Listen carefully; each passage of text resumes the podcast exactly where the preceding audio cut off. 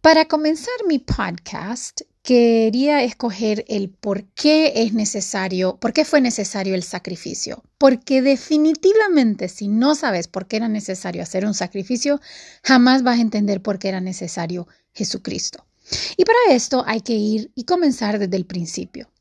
Todos sabemos que según la Biblia, la humanidad comienza con Adán y Eva en el jardín de Edén, el mundo perfecto donde Dios convivía con ellos. Una bellísima relación donde solo había una prohibición. No vas a comer del famoso fruto del árbol. Aquí no vamos a hablar si se trataba de la manzana o qué, no. Lo que, los que ya conocemos la historia, sabemos que ambos comieron la bendita fruta. Ahora, ¿cuál es el escándalo? No es en sí que comieron la manzana, porque de hecho si fuera así de fácil, entonces Dios mejor no hubiera puesto el árbol en el jardín de Edén. El problema es que desobedecieron. Si no hubiera sido la manzana, hubiera sido algo más. Y la desobediencia, ¿por qué es tan grande el escándalo? Porque implica una falta de confianza. Por ejemplo, si yo estoy enferma y voy a donde un doctor y me dice, mire, usted se tiene que operar, yo le voy a hacer caso a la operación dependiendo de qué tanto confíe en el doctor. Entonces, solo mi confianza en él va a hacer que yo me opere. Es como una mamá. Cuando vos ves a tu hijo acercándose al estufa y vos le decís, no le vaya a tocar, no le vaya a tocar. El niño para realmente confiarte, para no tocar la estufa, va a tener que confiar en vos. Entonces, para poder tener una relación, tiene que haber confianza. Entonces, con el ejemplo de los niños con la estufa, aquí vemos una consecuencia inmediata. Si el niño toca la estufa, se quema. ¿verdad? Es necesario que el niño confíe en vos para que no se vaya a quemar. Claro, los niños van a, van a empezar a probar y van a querer como retar, pero a medida vayan viendo que lo que vos le decís es cierto, te van a ir confiando y van a tener una mejor relación y vas a poder invertir más y moldear más su carácter. ¿De qué pasa con lavarse los dientes? O sea, lavarse los dientes es algo que vos le puedes decir a tu hijo todos los días, lávese los dientes, lávese los dientes. Él no va a ver el efecto inmediato, pero tiene que confiar lo suficientemente en vos para creer de que, bueno, eventualmente la lavada de los dientes diarios tiene sentido. Entonces, volviendo al ejemplo del niño que se quemó con la estufa, ¿es culpa de la estufa? Si la mamá le dijo, no vayas a tocar la estufa porque te vas a quemar. O el niño que decidió no lavarse los dientes y, eventualmente se le cayeron todos los dientes. Es culpa de, es culpa de, es culpa de que, de, que, de que no hizo caso, ¿verdad? No es como, es culpa de la carie, es que ¿por qué comió? Si no hubiera comido no le hubiera pasado nada. No, entonces, y, lo mismo aplica al mundo de hoy, de hoy, ¿verdad? Vemos que algo malo pasa y lo primero que queremos es culpar a Dios. Entonces, entendemos, ¿verdad? ¿Por qué era tan importante la, la obediencia? Ahora, algunos dirán, y yo sé que entienden, por qué Dios siquiera puso un árbol prohibido en, medio del jardín. Y ya lo dije antes, o sea, si no hubiera sido por el árbol, hubiera sido mm, eh, alguna otra cosa. ¿Cuánto tiempo creen ustedes que hubiera pasado antes de que uno de nosotros hubiera hecho algo malo? Es más, ni siquiera hubiera podido llegar a la segunda generación de Adán y Eva sin que alguien hubiera hecho algo que fallaba lo que es la santidad y lo que es la bondad. Hubieran hecho algo egoísta, hubieran hecho algo corrupto, hubieran hecho algo malo. Y aquí es donde entra el libre albedrío. Hay varias gente que dice, pero es que realmente, o sea, eso del libre albedrío, yo no entiendo por qué Dios simplemente no nos creó, ¿verdad? Programados a escoger siempre el bien. Ok, pensemos. Dios tenía cuatro opciones para crear un mundo. La primera es no crear nada. Hay que entender que Él no tenía una necesidad de crearnos porque Él no nos necesita. Él ya es completo sin nosotros. Paréntesis, esto es algo bueno porque si Él nos necesitara significa que Él sería manipulable. O sea, si Él no me da lo que quiero, yo me resiento con Él y me alejo de Él. No, a Él le duele que nos alejemos y su fin es que todos tengamos una relación con Él, pero no afecta quién es Él y su decisión, porque no nos necesita, no es manipulable. La segunda opción que tenía era crear un mundo donde no existiera la moral. Todo es permitido, nada es malo y nada es bueno. Yo te puedo ver al lado violando a una niña de dos años y en mi mente cada quien hace lo que quiere. Entonces estamos en un mundo sin, sin un termómetro que diga qué es malo y qué es bueno. La tercera opción es crear un mundo donde como robots somos programados a escoger siempre lo bueno. Yo no decido, yo no escojo, no hay un nivel de emociones, simplemente estamos programados a hacer siempre lo que es correcto. El cuarto es el mundo donde usted y yo hoy vivimos, donde hay libertad para escoger entre el mal y el bien. Ustedes se dan cuenta que de las cuatro opciones que les acabo de mencionar, el único mundo en donde el amor es una posibilidad es el cuarto, el mundo donde usted y yo vivimos.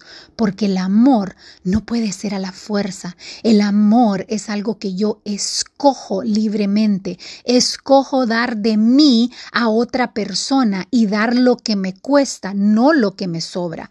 Eso es amor. Y no hay amor a donde no hay sacrificio. ¿Qué es el amor?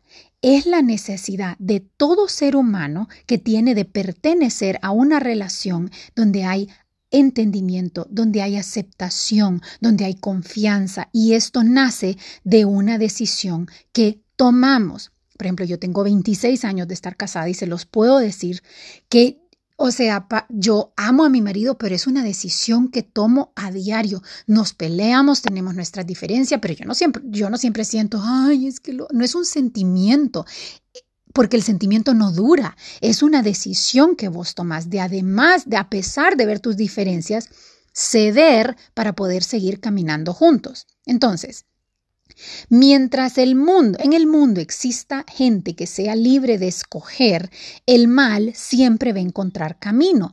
Pero en Él, en Cristo, hemos vencido este mal. A ver, ¿cómo así, Marcela? Ah, bueno, aquí es donde entra la justicia.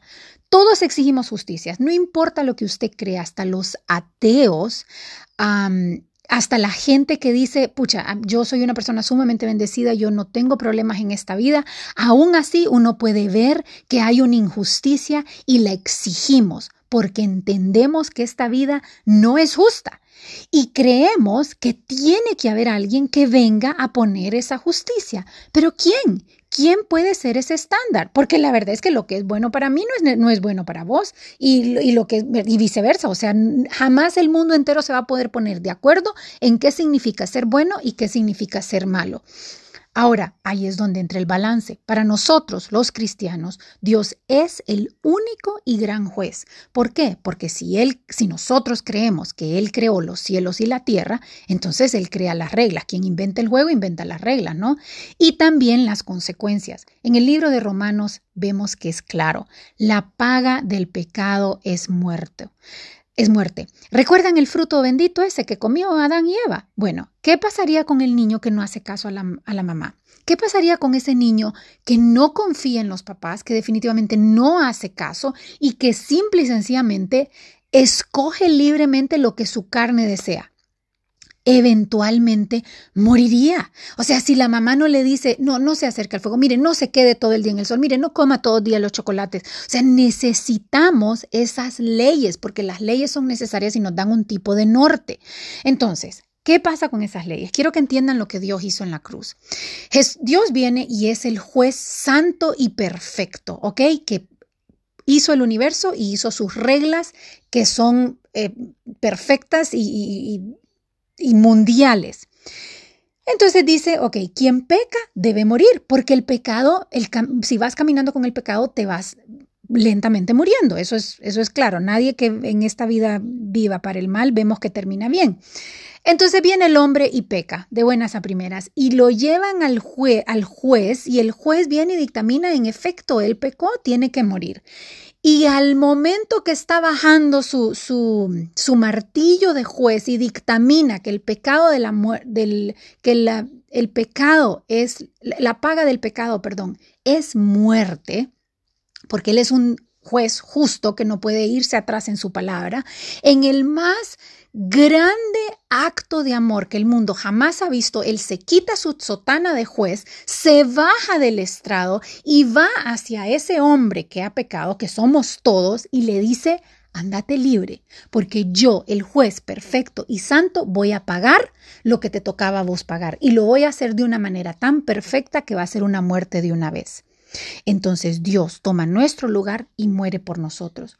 ¿Por qué? Porque para que algo resucite debe de morir. Para poder ganarle a la muerte que vos y yo cargamos en este mundo, alguien tenía que morir. Y ese corderito que los judíos debían de ofrecer como sacrificio, ese corderito que estaba con ellos por un año, cuidándolo y encariñándose con ellos, ese corderito que era perfecto, que no tenía ni una tan sola mancha, apuntaba a Jesús era necesario que hubiera un sacrificio perfecto que pagara de una vez por todas nuestro pecado. Cuánto más Dios llora por su único hijo al venir a la tierra y morir por gente que no lo quería, gente que lo crucificó. Todo para poder tener esa relación que hoy vos y yo disfrutamos. Entonces, este libre albedrío tiene solo dos caminos o en un acto de rebeldía, nosotros seguimos empecinados a seguir un camino sin Él y Dios te voltea a ver y te dice, bueno, que se haga tu voluntad, porque sos libre de escoger el camino que vas a seguir. O doblamos nuestras rodillas en humildad reconociendo que solos no podemos y que necesitamos esa gracia y ese regalo perfecto que Jesucristo es en la cruz hace miles de años y le decimos con un corazón quebrantado, Dios, que se haga tu voluntad. Pero al final, uno escoge. Esa es la belleza del libre albedrío y esa es la belleza del regalo gratis de la muerte de Jesús en esa cruz.